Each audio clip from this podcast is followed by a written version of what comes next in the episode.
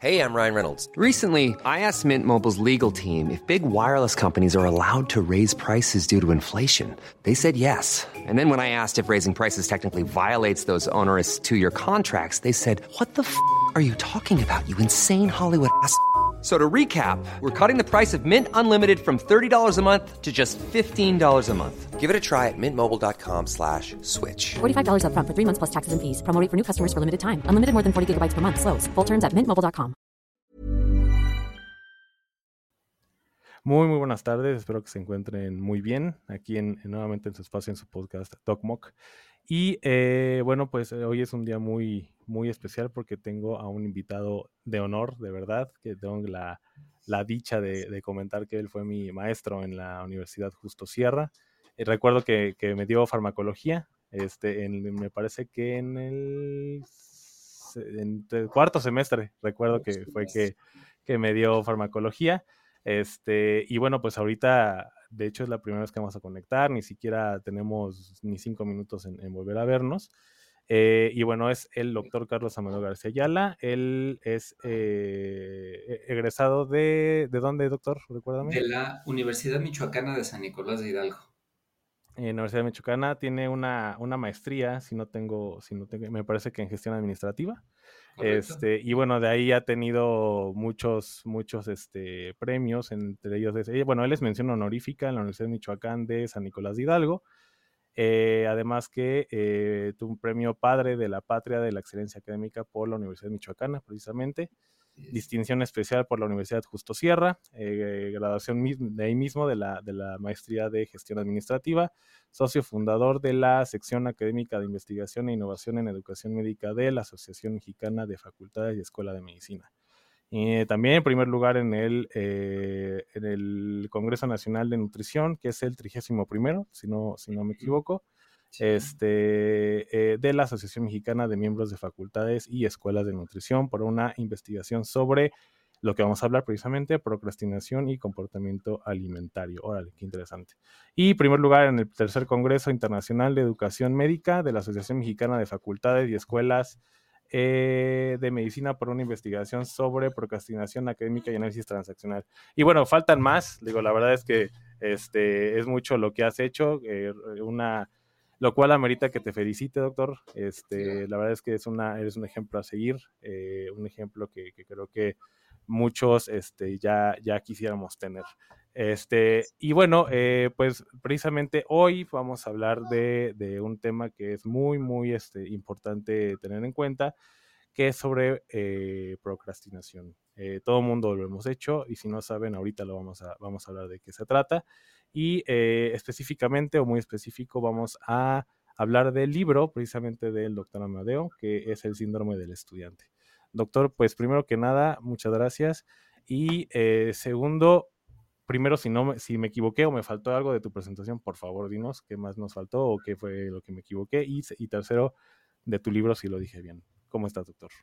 Muchas gracias. Gracias, doctor. Pues eh, por supuesto, agradecerte. Es un gustazo enorme volver a, a, coincidir contigo después de algunos años y sobre todo este, este gozo que, que, que puede eh, sentir alguien que, que, en un momento se desempeñó como un profesor de un estudiante, de un joven que hoy pues es todo un referente también en estos ámbitos, no solo de la medicina, sino de, de las, de, digamos, de las dimensiones mediáticas, que me parece fundamental porque eh, hoy a través de, de, redes sociales, medios de comunicaciones que podemos también educar y, y ayudar a prevenir e intervenir. Y, y bueno, quiero eh, también felicitarte por eso. Muchas gracias, doctor. Y, bueno, re, respecto de la presentación, pues eh, básicamente nos hizo falta que, que, que pues tengo la, la, una especialización en neurofisiología.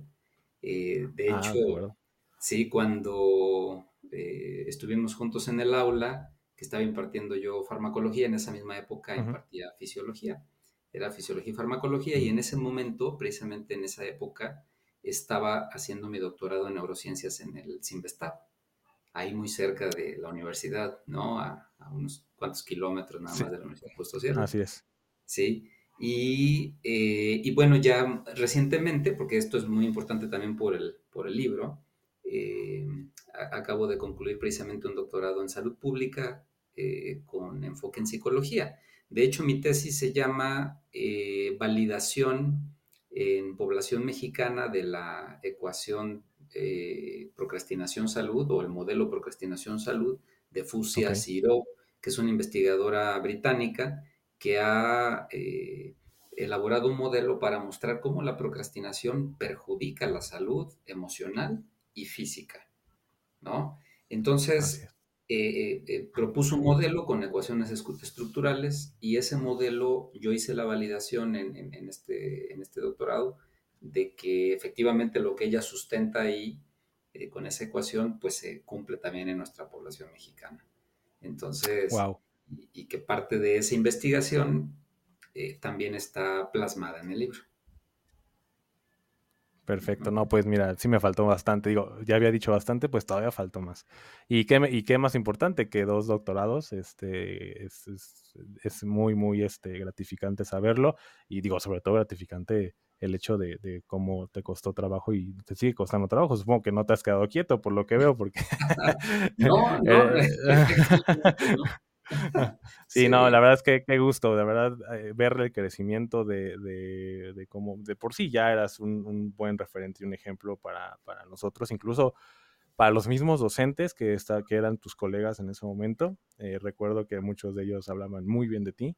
Eh, y, bueno, pues ahorita pues realmente es impresionante todo lo que has logrado. De verdad, muchas felicidades, doctor. Muchas, muchas felicidades. Este, y bueno, coméntanos específicamente de, de, tu libro, cómo, cómo lo empezaste, cómo fue tu idea, este, qué, qué fue lo que te motivó a, poder empezar con este maravilloso tema que realmente creo yo que no se toca mucho. ¿eh? Sí, efectivamente, pues mira, la historia es bien interesante, eh, porque atañe a mi vida personal. Creo que al final de cuentas, como, como eh, seguramente muchas personas lo, pueden testificar, cualquier eh, escrito eh, acaba siendo un tanto cuanto autobiográfico, ¿no? Y, bueno, pues mira, aquí va un poquito la historia. yo estaba precisamente en esa época, Ander, este doctor, en, esa época eh, por allá en 2000, yo entré al doctorado en el 2006, 2000, sí, 2006.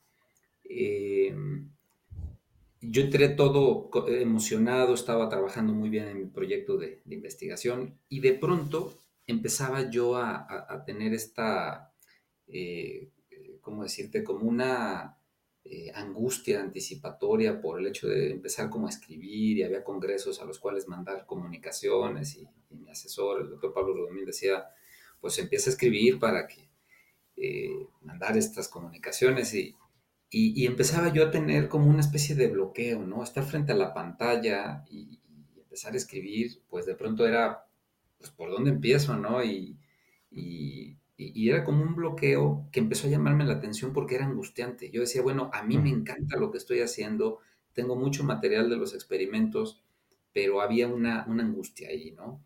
Y, avanzaba, pero luego había una, cierta eh, dificultad para darle continuidad. Entonces, bueno, total que, me puse yo a investigar, dije, bueno, ¿qué me estará pasando? Y, total, que di con un término que en ese momento, estoy hablando de 2006, eh, aparece, no aparece en español, solo en inglés, ¿no? Procrastination.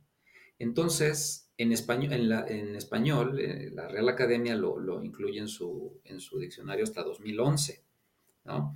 entonces, fíjate qué interesante porque yo dije, pues lo que me está pasando es esto, procrastination, ¿no? Y entonces empecé a, ver qué es lo que había, qué es lo que se sabía y encontré que había mucha investigación en otros países, ¿no? En Estados Unidos, en Canadá, y curiosamente eh, Australia, Alemania, ¿no? Y empecé a encontrar cosas muy interesantes de todos. Bueno, total que eh, en 2008, todavía estando ahí en Justo Sierra, yo estuve ahí laborando hasta el 2016, eh, publico mi primer artículo sobre el tema de procrastinación. ¿sí? Okay. Y, este, entonces estoy hablando de 2008, o sea, hace 15 años. Entonces, hace 15 años, en ese primer artículo, yo eh, uso la palabra procrastinación, ya no procrastination, ¿no? O sea, fue una transliteración nada más. Pero digo, es interesante por lo que mencionabas tú. se sabe, se habla poco de la procrastinación.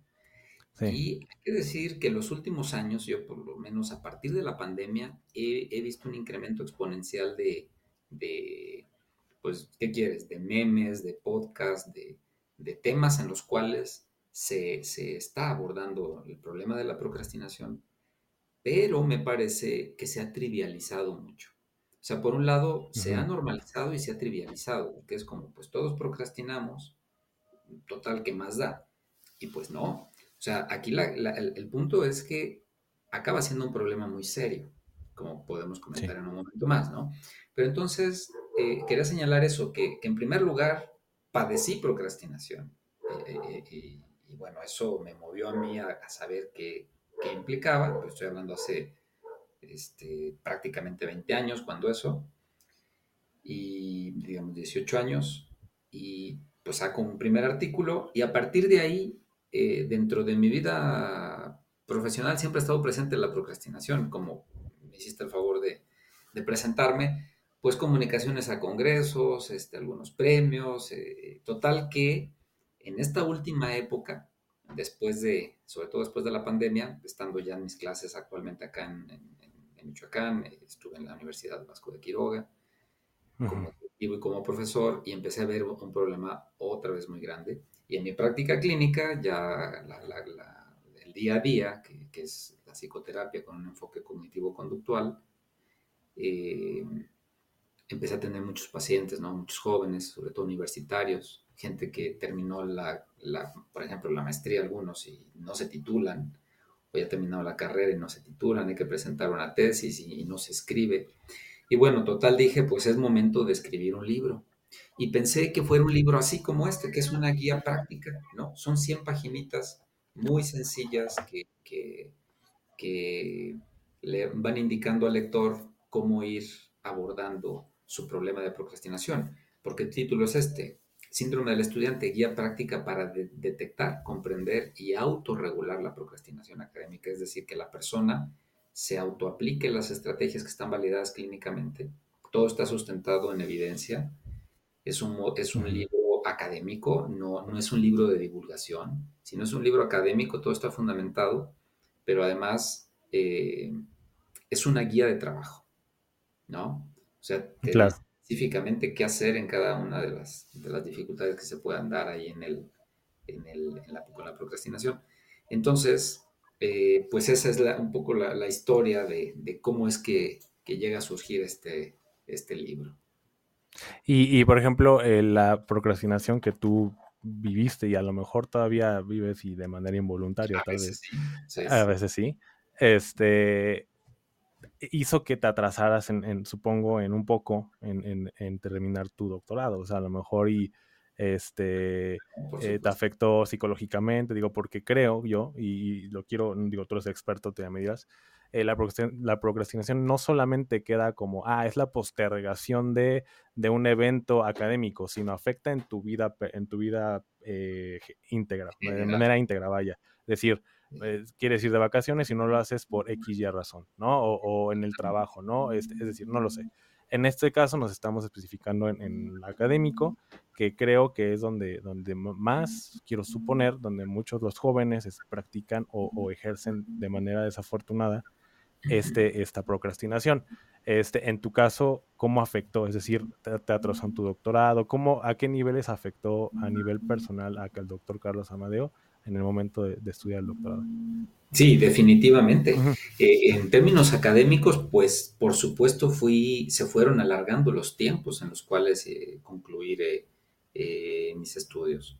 Sí, esa fue una, pero como bien lo señalas, no solo es un tema académico, porque acabó siendo un problema generador de, ansiedad, de cierta afectación a la autoestima, ¿no? Decir, bueno, pues si a mí me gusta esto, lo sé hacer bien, pues ¿por qué no lo estoy pudiendo hacer en este momento, ¿no? Eh, una, revisión personal importante de, si lo estoy haciendo bien o no, eh, este, ¿qué tengo? ¿Cómo puedo resolver esto? ok. Eh, sí. Entonces, ah, perdón, sí. No, no, no. Te iba a decir, ¿y la, la procrastinación, cómo es que se da? Es decir, ¿la procrastinación antecede algún trastorno de mental, es decir, a la depresión? ¿O es más, es más común que la depresión sea después de la procrastinación? Porque supongo que, bueno, primero, ¿qué trastornos son los que pueden, pueden eh, causar lo que a una persona que es este, procrastinadora, por así decirlo? O si principalmente si es, si yo tengo una, un trastorno mental, es muy común que, te, que pueda ser una persona procrastinadora. ¿Cómo es ahí, este doctor? Por supuesto, sí. Sí, justamente eso está abordado en el capítulo 1 del libro sobre la ah, epidemiología. sí, y efectivamente, em, digamos, en algunas personas lo común es que se inicie una procrastinación en el ámbito académico, es decir, habitualmente es un área, ¿no? O en el ámbito académico, en el ámbito de la salud, finanzas, en relaciones personales pero se, va generalizando otras áreas. ¿sí? Una persona que, procrastina mucho académicamente eventualmente puede procrastinar en, temas de salud o en temas económicos, por ejemplo, ¿no? Están correlacionados. Y esto que planteas muy bien es muy interesante porque la procrastinación crónica, ¿sí? Esto sí se ha demostrado y ahí están las referencias, las fuentes, las fuentes eh, impacta en el desarrollo de, psicopatología. Lo más común son trastornos de ansiedad, ¿sí? Eh, depresión. Ojo con esto, abuso de sustancias. ¿sí? O sea, muchas personas por, por esta angustia de, no hacer las cosas a tiempo, bajas calificaciones, etcétera, problemas con la pareja, eh, pues recurren a un paliativo que, puede ser el alcohol, el tabaco, alguna droga, desafortunadamente, o, algo, o alguna adicción conductual, ¿no? Los videojuegos, las redes sociales, etc. Entonces, sí, hay quienes por la procrastinación acaban mm, desarrollando psicopatología clínicamente detectable. Pero también hay quienes, eh, un cuadro clínico eh, psicológico, por ejemplo, vamos a pensar a alguien que tiene la pérdida de un ser querido, desarrolla un duelo patológico, eventualmente un episodio depresivo mayor, estas personas también eh, tienden a procrastinar mucho, pero es secundario a eh, el trastorno eh, Correcto. psiquiátrico, ¿no? Entonces, digamos, como causa o como efecto, está, es un hecho que van correlacionados. Ok. Y el abuso de, de, sustancias, la más común es el alcohol. Bueno, yo quiero suponer así como de manera de bote pronto, por así decirlo. Totalmente, sí. El, el principal es el alcohol, sí. Y, eh, después siguen algunas drogas que dependerá en qué zona, ¿no? Eh, pero están aumentando eh, exponencialmente las... Exponencialmente. Las, las sobre todo las, las adicciones conductuales, ¿no? Las que ya no requieren una, una sustancia, sí.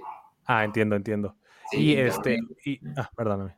Ah, y esto precisamente te quería comentar porque, bueno, como comentabas, ¿no? Decías, bueno, las redes sociales tienen un lado muy positivo en cuanto a impacto este, en, a nivel general.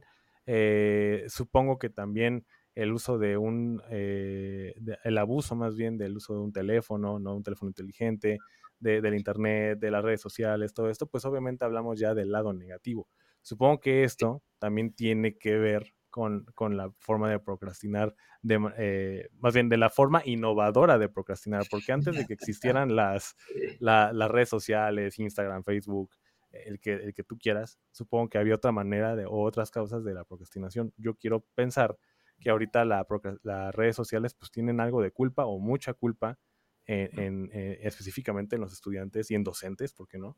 Este, en, en, en, procrastinar o estar postergando eh, de manera general sus actividades o su rutina, ¿no? Claro, efectivamente. Sí, como bien señalas, eh, la, bueno, aquí eh, primero, la procrastinación es una desregulación conductual que implica estar haciendo algo menos importante o no importante, mientras que lo importante no se está haciendo. Es decir, tiene que ver con muchos aspectos, ¿no? La conciencia para tomar una decisión, ¿no? Entre elegir el camino A o B. A es preparar un examen, elaborar un informe, ¿no? Y B es meterse una hora, dos horas a, una red social, por ejemplo.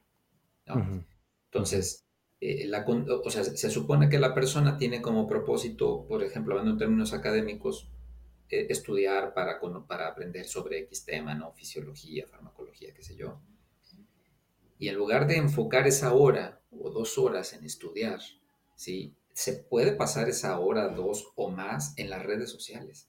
Entonces, la procrastinación, como bien decías al principio, no solo tiene que ver con postergar aquello que es importante hacer, sino que el tiempo que se podría destinar a eso se está destinando a otra cosa.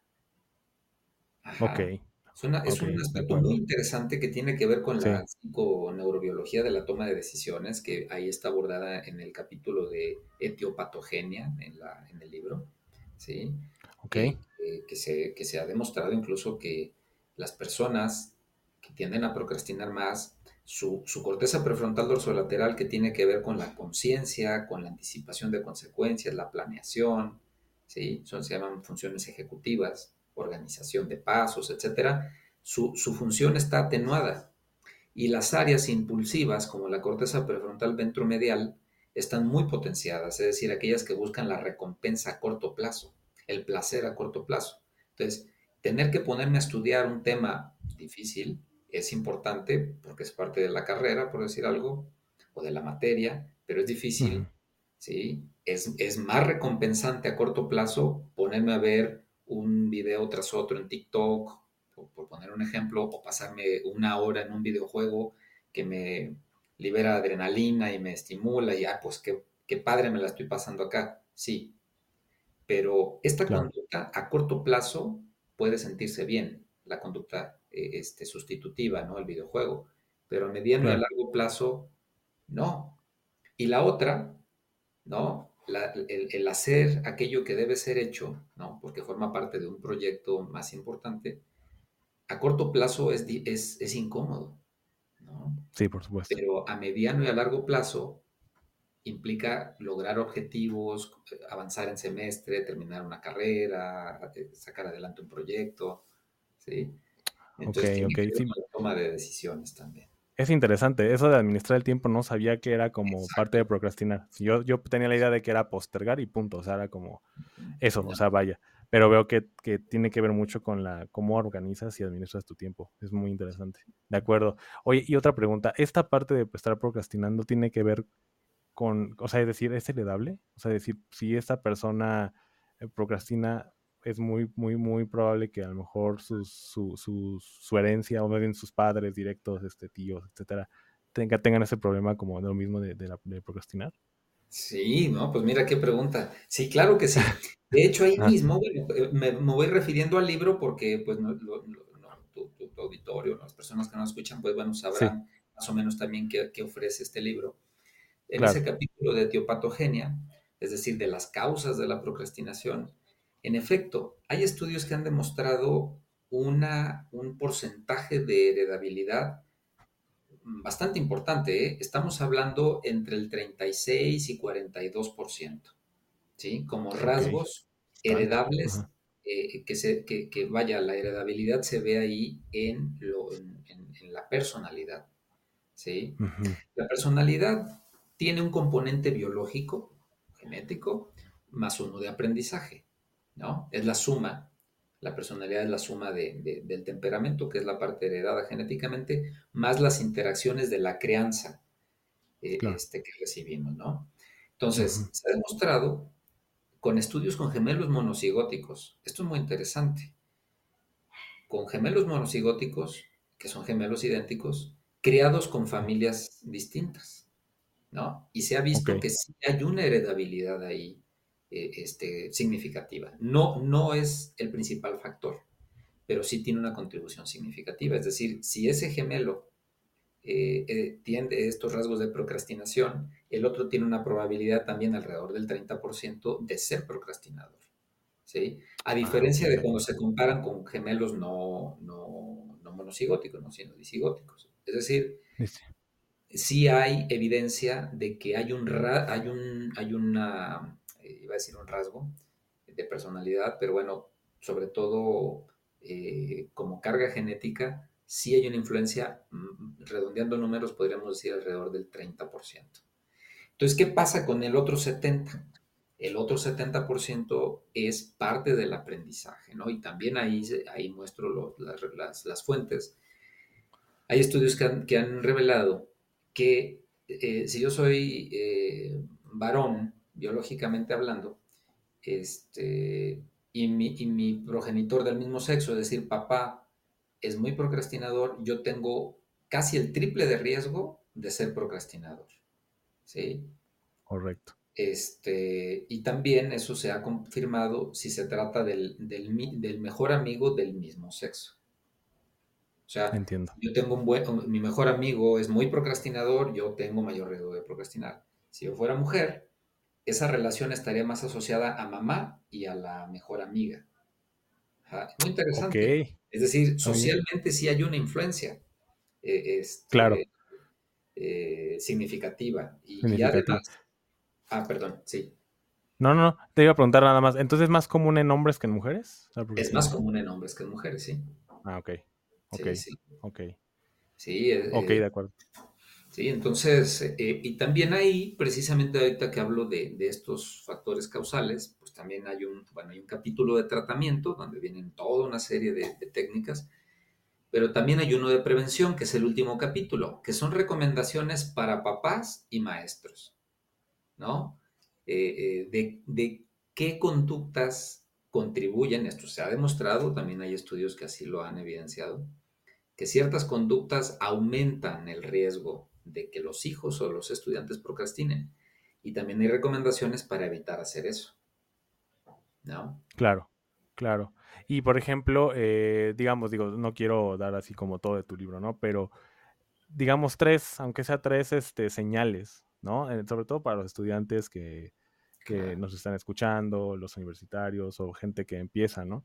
Incluso pues, gente que trabaja, porque mucha gente, y digo, pasa, como tú dices, como que lo normalizamos tanto que ya es como, ay, es que fíjate que ayer este, estuve, estaba yo estudiando y que me quedo viendo tres horas el Facebook porque el chisme ya te empiezan a contar todo.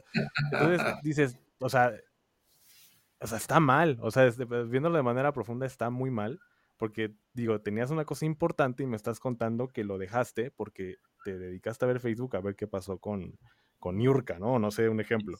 Entonces, entonces sí es una cuestión que dices, lo estamos normalizando y no nos estamos dando cuenta con base en la ignorancia, no sé, que es, que es una cuestión que puede, que es mala y que puede desarrollarse algo que, que puede ser los mismos trastornos, como puede ser depresión, ansiedad, e incluso, no sé, este, el mismo suicidio, ¿no? Una de esas, ¿no? Porque obviamente el, hecho de, la frustración, de que no puedo, no puedo concretar algo, incluso en la comparación con otras personas que sí logran sus objetivos y que no estás logrando tú por lo mismo de que estás procrastinando y no te estás dando cuenta, este, pues pueda, pueda causar esto, ¿no? ¿Cómo, cómo, vamos, ¿Cómo están esos números de suicidio por esta situación? Claro, e, e, en efecto, sí hay, eh, o sea, aquellos que, que tienen una conducta procrastinadora How would you like to look five years younger? In a clinical study, people that had volume added with Juvederm Voluma XC in the cheeks perceived themselves as looking five years younger at six months after treatment. Look younger, feel like you. Add volume for lift and contour in the cheeks with Juvederm Voluma XC. Reverse signs of aging by adding volume to smooth laugh lines with Juvederm Volure XC. For important safety information and to find a licensed specialist, visit juvederm.com. That's J U V E D E R M.com. Not for people with severe allergic reactions, allergies to lidocaine, or the proteins used in Juvederm. Common side effects include injection site redness, swelling, pain, tenderness, firmness, lumps, bumps, bruising, discoloration, or itching. There's a risk of unintentional injection into a blood vessel, which can cause vision abnormalities, blindness, stroke, temporary scabs, or scarring. Talk to a licensed specialist to find out if it's right for you. La crónica, que hay que diferenciar un poco. Hay quienes son procrastinadores más eventuales, eh, pero hay quienes son sistemáticamente procrastinadores, ¿no? En ellos, sí, los riesgos del desarrollo, por ejemplo, de un episodio depresivo mayor que ya implica ideación suicida eh, eh, es considerable. ¿sí? sobre todo cuando empiezan a haber ya eh, consecuencias eh, académicas, económicas significativas, ¿no? Por ejemplo, aquel que reprobó y no avanzó ya de grado, ¿no? O, está viendo que, también eh, sus finanzas se están desequilibrando por un problema de, procrastinación, ¿no? Entonces, como que se suman varios factores y ese riesgo es mayor. Entonces, en este momento no tengo presente alguna estadística concreta que asocie directamente procrastinación con suicidio. Pero sucede, ¿no? Pero sí, evidentemente está vinculado vía episodio depresivo mayor, que ese sí hay indicadores muy claros de, que el procrastinador crónico, entre otras de las consecuencias clínicas importantes, son los episodios depresivos mayores. Correcto. Oye, ¿y la psiquiatría qué onda? Este, porque bueno, Supongo que los psiquiatras lo tienen algo en cuenta, pero tampoco he escuchado, al menos yo, eh, digo, lo, estoy diciendo de manera muy personal. Yo no he escuchado mucho, a lo mejor un psiquiatra que trate estos temas, incluso congresos como tú lo haces. Y si, y si estos trabajos que tú has hecho y el, incluso el mismo libro, ¿te apoyaste de, algún, de alguna disciplina de, que tiene que ver con psiquiatría o algo así? Bueno, eh, em, digamos, desde el punto de vista psiquiátrico convencional, la, procrastinación no, no figura actualmente como una, como una entidad nosológica eh, o, diagnóstica independiente en el manual, en el DCM, ¿no? Ya la versión 5 actualmente, o en el CIE, en la eh, clasificación, internacional de enfermedades, ¿no? Este, no, no figura como un, como un padecimiento por sí mismo.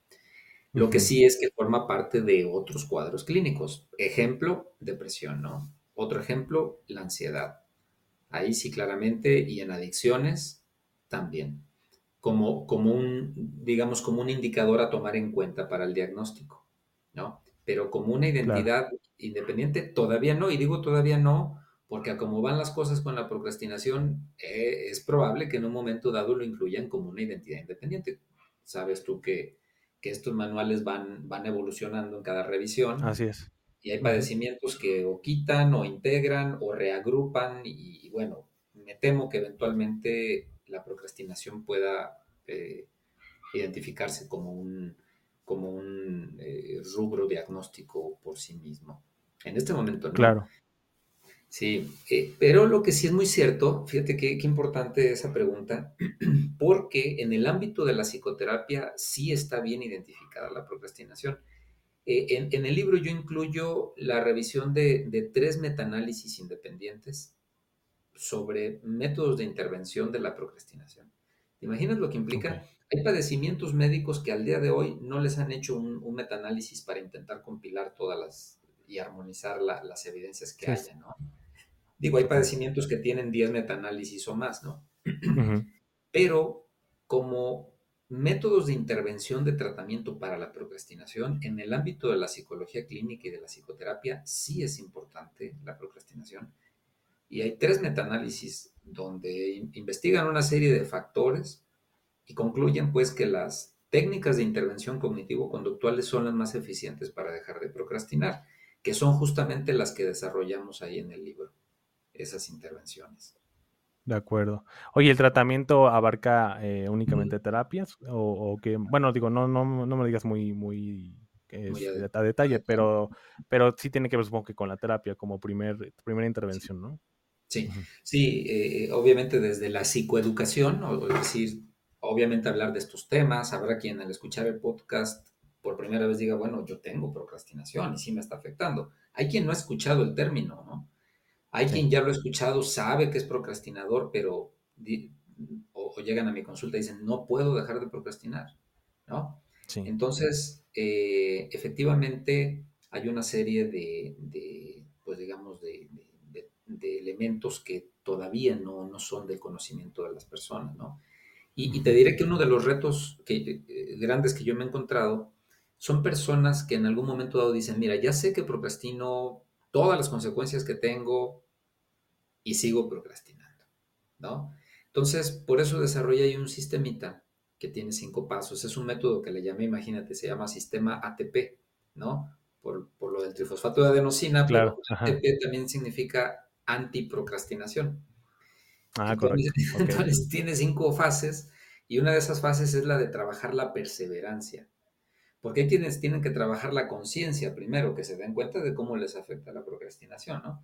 Pero otros hay que trabajar la perseverancia, porque implica restablecer un, cambio de, conciencia y de hábito conductual para dejar de procrastinar. Entonces, sí, eh, eh, en muchos casos se requiere la intervención psicoterapéutica. O sea, eh, hay quienes con, por ejemplo, con, con, las recomendaciones que hay en el libro, las pueden autoaplicar. Habrá quien con eso vaya, digamos, pudiendo dejar de lado la procrastinación, pero hay quienes no. ¿no? Hay quienes eh, van a necesitar un proceso psicoterapéutico formal para, dejar de procrastinar. Y si ya hay psicopatología agregada, es decir, como comorbilidad con un trastorno de ansiedad, una toxicomanía, un trastorno de depresión o hay un trastorno de personalidad de fondo, pues se va a requerir eventualmente hasta una intervención eh, psiquiátrica o, apoyo con medicamento, ¿no? Pero, pero son como diferentes escenarios que hay que tomar en cuenta ahí. Entonces tu libro maneja esta parte de la perseverancia y esto es, bien importante, ¿no? Muchas veces tiene esta parte del éxito que mencioné en algún momento, tiene que ver precisamente con esto de perseverar. Y, y, la otra cuestión es que pues muchos procrastinadores, ¿no? Que, que crónicos, como mencionas, pues sí les cuesta mucho trabajo esta situación. A lo mejor sí logran otras cosas, pero los, los objetivos siempre, siempre, siempre los van cambiando porque no pudieron con el primero y obviamente eventualmente van a estar haciendo saltando de objetivo, van a estar recalculando todo el tiempo, todo el tiempo, Totalmente. todo el tiempo, todo el tiempo y no llegan, no, no concretan absolutamente nada. Entonces, este es un buen tip porque a lo mejor a muchos, digo, a mí me ha pasado, ¿eh? digo, no me, creo que no me considero al menos yo un procrastinador crónico, pero sí me ha pasado que, ay, no, es que tengo esto para mañana, no, pues no, y a, a lo mejor al otro día lo terminas pero hay gente que no, o sea, hay gente que dice, mm, hoy no lo termino, pues mañana, y mañana tampoco. Ah, pues mañana, y, pasado mañana tampoco. O sea, ya es una cuestión que no es, no es, por supuesto, nada sano y que no va a terminar bien. Entonces, para que la gente identifique que todo mundo lo ha hecho, como creo que todo mundo tiene algún trastornillo psiquiátrico por ahí, todo mundo procrastina. Obviamente el problema es el nivel y el, problema es el grado, ¿no? a qué, a qué, y cómo está afectando. Y yo creo que eh, lo académico, que es donde tú te, te, especializaste, es muy importante porque estamos hablando nada más y nada menos que el futuro del país. Entonces, imagínate nada más en, en, cuestiones médicas, por ejemplo, ¿no? Muchos, muchos compañeros que yo tuve, pues yo creo que les pasó porque mucha gente recursaba y recursaba y recursaba y recursaba y claramente no era porque no fuera una persona capaz, sino puede ser que la procrastinación estuviera invadiendo ahí su ser, ¿no? Totalmente. Sí, y, de hecho, eh, eh, justo como bien lo mencionas, eh, ¿por qué enfocar los, los reflectores sobre la educación? Lo dices muy bien, ¿no? Porque es, es, lo que está ocurriendo en este momento hasta con, bueno, quienes tenemos hijos, ¿no? Este, o eventualmente quien los va a tener, e-, es qué implica también para ellos, ¿no? Porque si yo tengo este rasgo procrastinador importante, es altamente probable que la descendencia vaya a procrastinar vía genética y vía aprendizaje, vía conductual, ¿no? Entonces, eh, efectivamente, la, el que las personas tengan esta conciencia de, de la procrastinación y, la atiendan eh, en ellos mismos también es eh, ayudarles en el contexto de crianza a los hijos. Y los profesores, Amber. Claro. Porque hay profesores, por ejemplo, eh, lo sabemos, hay profesores que no revisan los trabajos, ¿no? este, hay una fecha también para entregar calificaciones y no las entregan. O hay quien no leyó, hay quien pone una calificación sin haber leído el trabajo, ¿no? O hay quien dice para tal fecha y, eventualmente dice, bueno, la vamos a ampliar una semana más, ¿no? Entonces, eh, ser inconsistente también los profesores, y, estamos hablando desde, pues, primaria en adelante, ahí en el libro se, se, muestran estudios de cómo la procrastinación de profesores desde la primaria contribuye a la procrastinación de los estudiantes hasta el posgrado. O sea, los profesores son un actor fundamental en el tema de la procrastinación. ¿Sí? Claro. Entonces, si, si, si también los profesores, así como los padres de familia, los profesores también asumen eh, estos elementos de, ser más consistentes, de, orientar de una manera más, más eh, eh, digamos, más detallada para el logro de los objetivos, les van a ayudar bastante. Sí, por supuesto. Y es que a veces pensamos, ah, es que un ejemplo, ¿no? El doctor Amadeo este, es bien exigente y es que me, por un punto, por una coma. No, es que está haciendo las cosas como deben ser. No la comparación del doctor que a lo mejor, ah, no, con él siempre me va bien. Pues sí, porque a lo mejor posiblemente su profesor está procrastinando. Exactamente, exactamente. Y, y, ahorita que lo dices, eso, e, e, eso es uno de los detonadores importantes también de la procrastinación, ¿no? La frustración. O sea, cuando la situación se pone difícil, como un mecanismo conductual de, evitativo, hay que sacarle la vuelta. Entonces, mejor me voy a la red social o al, o al café con los amigos, etcétera, eh, en lugar de, pensar y trabajar y, de enfrentarlo, exactamente. ¿Sí? Ahora, no estamos peleados con la recompensa, ¿eh? Perdón. O sea, eh, es decir, la persona puede hacer eso. A ver, me enfoco en resolver esto y me recompenso, me doy de premio una hora de videojuego, por ejemplo, o de, redes sociales, ¿no? Por. Es decir, es como el postre que viene después de la comida, ¿no? Pero si yo invierto esa relación, si me como el postre, pues probablemente no voy a comer bien mi, alimento del día, ¿no? Pero, o, claro. o, si juego una hora o dos en el, en el, eh, juego en el, eh, estoy en el videojuego una o dos horas, o en la red social, pues probablemente no voy a querer regresar a, estudiar algo que, que, se me está haciendo difícil, ¿no? Y pasa, ¿no? Así de, ahorita el estudio y después ya, no, ya mañana. Entonces, sí, y es muy común. Y a mí me pasó, por supuesto que me pasó eh, como, como universitario, y también en posgrado me pasó muchas veces. O sea, son cuestiones que sí, que creo que hasta nos dan risa, pero digo, ya hablando muy en serio, pues no, no debería, ¿no? O sea, hay mucha gente lo, lo, lo, padece lamentablemente. Mm. Oye, y, rápidamente, uno de los, tú decías que hay como algunos consejos, ¿no? De para como, no, no tanto de terapia, sino que podemos nosotros gestionar con nosotros mismos. ¿Cuál sería para ti el principal? Digo, si no solamente hablar de detalles y de todos, porque pues, para, para, que, para que compren tu libro y lo lean, el principal este, consejo que tú das que no tenga que ver con terapia y que podemos nosotros gestionar. Sí. Bueno, eh, mira, quisiera pensar mejor la respuesta ahí. Ah, o, la pregunta tal vez. No, más bien, más bien lo que, lo que quiero pensar, lo que quiero proponer ahí como respuesta es la siguiente. Eh, dado que en la experiencia pues personal tengo 15 años ya de, estar metido con el tema de procrastinación.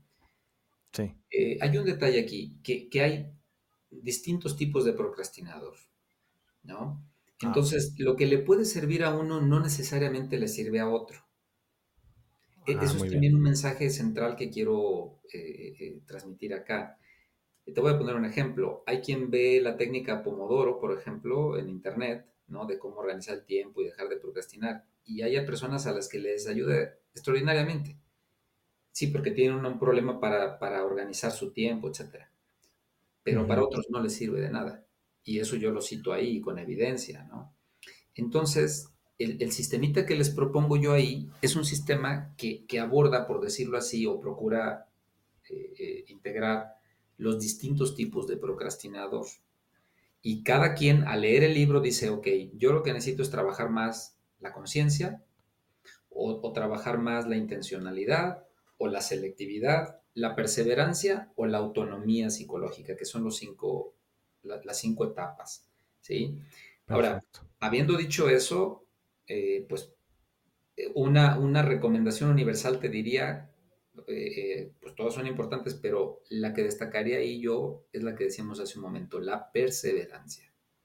¿Por qué? Porque el cambio conductual de un hábito disfuncional a hacerlo, a, a, pasar a una conducta mucho más estructurada y orientada a los objetivos y demás, puede uno tenerla en un cierto momento para salir de un problema, para terminar el posgrado, para preparar un examen, pero no se sostiene en el tiempo esa conducta, porque no hay una perseverancia, una disciplina. Entonces, Ahí yo propongo dos grandes técnicas para trabajar la perseverancia y por citar una muy sencilla.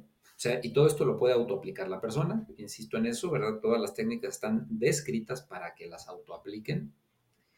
Esta técnica eh, eh, se, conoce en, en, inglés como grit, ¿no? Que se traduciría como perseverancia, dureza, pero, pero significa goal directed Resilience in Training. O sea, un entrenamiento de la resiliencia orientada a los objetivos.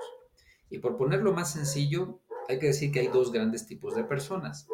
Las personas que se conocen como sentimientos céntricas y otras que son objetivos céntricas. ¿A qué se refiere con las personas sentimientos céntricas? Se refiere que son personas que dependiendo cómo se sienten, hacen o no las cosas. Por decir algo, me siento sin ganas o estoy cansado, eh, estoy aburrido, estoy desmotivado, como que no tengo interés de hacerlo ahora. ¿Sí? Entonces, ese estado transitorio es lo que determina su conducta. Entonces, estas personas no perseveran en el logro de objetivos. ¿Por qué? Porque en este momento me siento o, o ya no me gustó lo que decías tú y cambiar de tema y otro tema, ¿sí? esto ya no me gustó o me siento incómodo, no lo voy a hacer, ¿no? Esa es una persona con un enfoque sentimiento céntrico. Pero entonces habrá que pasar al enfoque objetivo céntrico. Y entre otras cosas implica entender por qué me están fluctuando las emociones, la motivación, etcétera, pero que no sea lo que determina mi conducta, sino que sea el cumplimiento del, objetivo. objetivo. ¿Sí? ¿Y qué voy a hacer si me siento desmotivado? Ah, ahí hay recomendaciones para trabajarlo. ¿Qué voy a hacer si me siento ansioso? Ahí hay recomendaciones para trabajarlo, ¿no? De tal manera que la vida esté dirigida por objetivos y no por eventos transitorios como son las emociones, la, motivación, etc.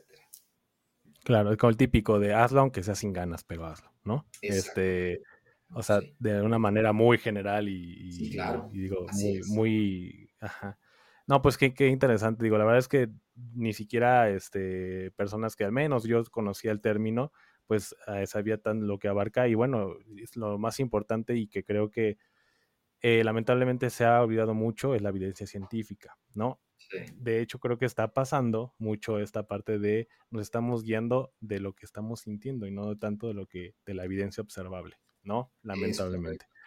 Este, pero, eh, pero bueno, eh, aquí en este libro van a, van a encontrar citas, fuentes, y, eso es lo, más importante, ¿no? Eh, ¿no? No está basado ni mucho menos en el sentimiento precisamente, o en, incluso en experiencia propia. O sea, esto es, este libro está basado en citas, en fuentes y en metaanálisis, que es lo más importante. Y eso es lo que, lo que creo que le da un valor eh, el doble, todavía el doble de valor porque, bueno, hay muchos libros que está bien, digo, no, no estoy diciendo que esté mal, pero hay muchos que están basados en la experiencia, en el sentimiento y está perfecto. Pero en esta cuestión tan importante que es la procrastinación y que y, la manera en que está afectando a nuestra sociedad de manera generalizada y que tenga una, una evidencia, eso es muy importante. Y sobre todo que haya alguien que les está, le está poniendo atención, porque como, como comentábamos al principio, no, haya, no, no, hay, no se está tocando mucho este tema, se está normalizando o incluso se platica de él sin saber el significado o el concepto de procrastinación. Entonces creo que es súper importante que, que, alguien como, como, como tú, doctor, se esté enfocando en este tema, porque honestamente no, yo no lo había escuchado de alguien, o incluso que haya hecho congresos, que haya sacado un libro. Sí debe haber, pero, pero no que le esté dando este seguimiento y sobre todo con, con evidencia científica, y eso es lo, lo, lo que es lo más importante. Este, y bueno, ya no, no sin, sin, sin alargarnos un poquito más, ¿qué, ¿qué, qué, planes tienes, digo, de manera general, si se puede saber? Claro. ¿Cuáles son tus otro libro? Dime, cuéntanos un poquito de eso. Claro, con gusto. Bueno, pues sí, efectivamente, ya, ya estoy trabajando en otro libro eh, para hacer un abordaje desde otra perspectiva, ¿no? Una, este libro es más desde el enfoque cognitivo-conductual, más basado en la evidencia, ¿no? Eh, el otro libro es un, es un libro más, eh, eh, digamos, más orientado hacia comprender la subjetividad del procrastinador, ¿no? es decir, presentar ahí una metodología que ayudara a que la persona comprenda cada vez mejor eh, su propia subjetividad de por qué está procrastinando, ¿no? Porque ahí he encontrado con, el trabajo con las personas, hay a quienes les viene muy bien también que, una guía, por ejemplo, ¿no? Un libro, este, alguien que les diga cómo hacer las cosas, pero hay quienes eh, buscan como, como encontrar qué es en el fondo lo que, lo que los está llevando a, a, desregular su vida. O sea, más allá del término procrastinación, es justamente eso, es una vida que en términos filosóficos eh, está cayendo en lo que Sócrates llamó acracia, ¿no? acracia, a, a, privativo de kratos, ¿no? Gobierno o poder, ¿no? De ahí viene la palabra democracia. Entonces, acracia, fíjate qué interesante, para Sócrates implicaba una persona que no se autogobierna ni a sí misma, una persona acrática.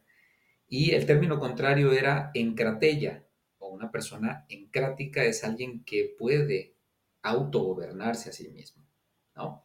Entonces, como ves, desde el punto de vista filosófico tiene otro, claro. otra... Un enfoque importante. Sí, muy interesante. Y pues por ahí estamos eh, empezando a... Ah, qué bueno. En ese aspecto, sí. No, pues, pues felicidades. Y, bueno, para empezar, yo voy a leer tu libro este. Mm, está, ya, ya se me antojó con esta plática. Y bueno, el que viene, pues lo mismo, y hay que tratar de, difundir, porque creo que, insisto, es importante que, que, lo tengamos. Y sobre todo este granito de arena, porque digo, supongo que también lo haces. Más bien, tu principal función es esta parte de, de, de pues de ayudar, ¿no? Y de poner un poquito de granito de arena, de, de insisto, con evidencia científica a, a los jóvenes estudiantes que, que que es importante en todas las carreras, medicina, ingeniería, arquitectura, las que sean, nos va a ayudar mucho. Este, y bueno, para terminar, eh, Doc, algún consejo en general, digo, creo que es importante que cerremos con un buen consejo tuyo, un buen referente, sin duda alguna, de, obviamente, de este tema.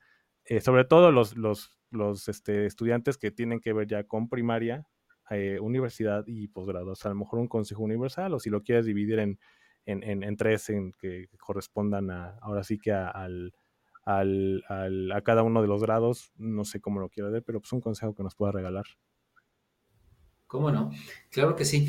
Bueno, eh, eh, el consejo en, general eh, que, recomiendo es el siguiente.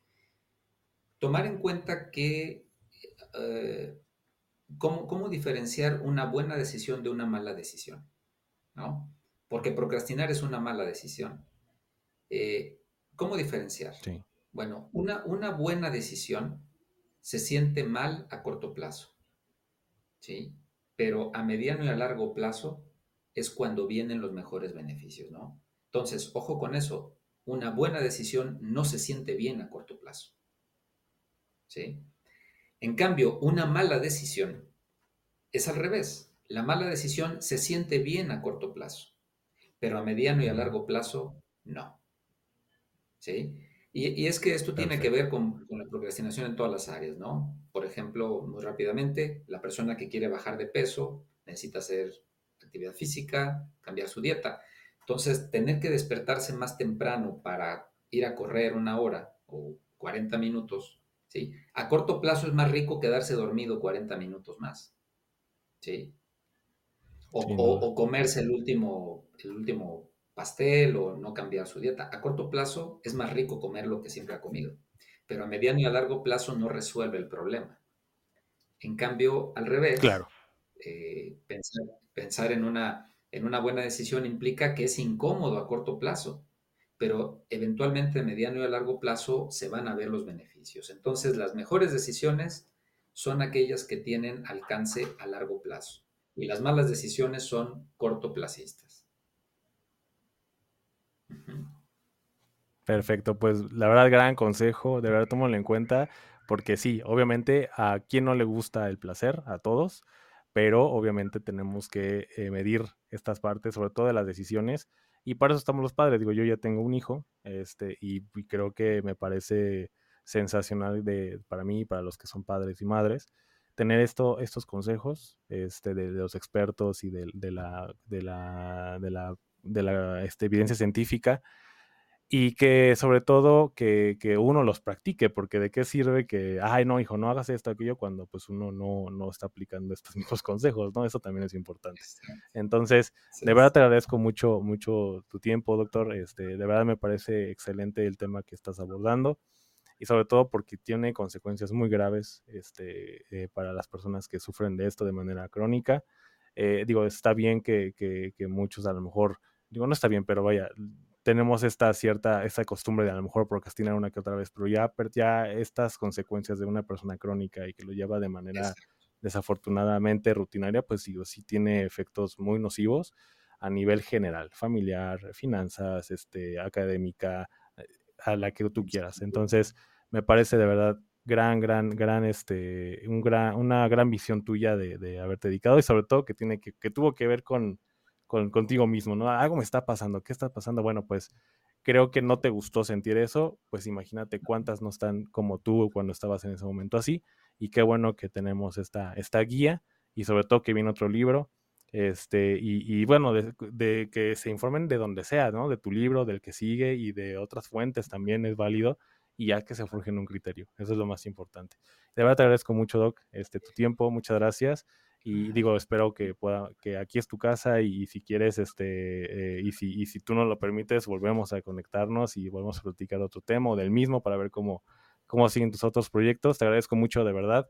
Y, este, y bueno, vaya, es que aquí es tu casa, doctor. Muchísimas gracias, doctor. No, pues mm. un placer, un placer eh, eh, en todo lo que podamos apoyar y colaborar. Cuentas conmigo y, enhorabuena por estos proyectos que tú estás liderando. Y, bueno, eh, eh, si eventualmente eh, podemos sumar en algo más, con todo gusto y agradecerte nuevamente tu atenta invitación. Muchas gracias. claro que sí.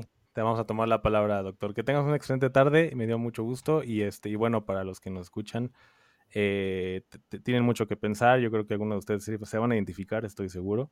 Este, y, bueno, si, si, requieren ayuda o algo, bueno, no, no, no, este, no está de más leer el libro, cómprenlo, vamos a dejar el nombre del libro en, el, en la descripción.